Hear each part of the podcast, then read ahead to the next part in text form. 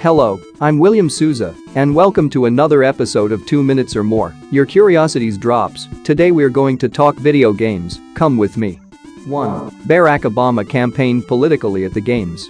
Yes, it's right. During the 2008 campaign, he used games as vehicles for political propaganda and bought spaces to insert the slogan Vote for Change in 18 games, including Burnout Paradise, Skate, and NASCAR. 2. Women are the majority in the gaming world. The Games Brazil survey showed that around 51.5% of the players are women. The majority of players are adults between 20 and 30 years old, and only 10% are under 19 years old. So video games are not for children, and not just for boys, because women dominate. 3. In 1983, we had a video game industry crash. Some factors that have sunk the industry have been the amount of substandard games, that many people have created games in an amateur way, and also the rise of personal computers. But the biggest damage was the game based on the movie E.T., being one of the biggest disasters in the gaming industry. With horrible graphics, bad gameplay, the game had numerous returns, and what was the solution? Bury these cartridges in the desert of New Mexico.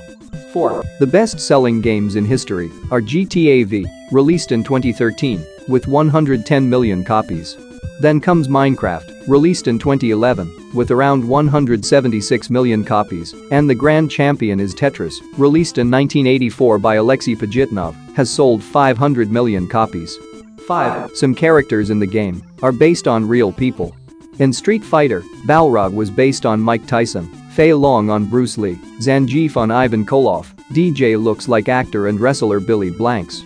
In TKOF, Robert Garcia is based on Steven Seagal. In Mortal Kombat, Johnny Cage and Jean-Claude Van Damme. In the game Contra, the characters Bill Rizer and Lance Bean are inspired by Arnold Schwarzenegger and Sylvester Stallone. And you, did you know these curiosities? Yes? Not? Here, in two minutes or more, there are always fun trivia. See you next time, bye.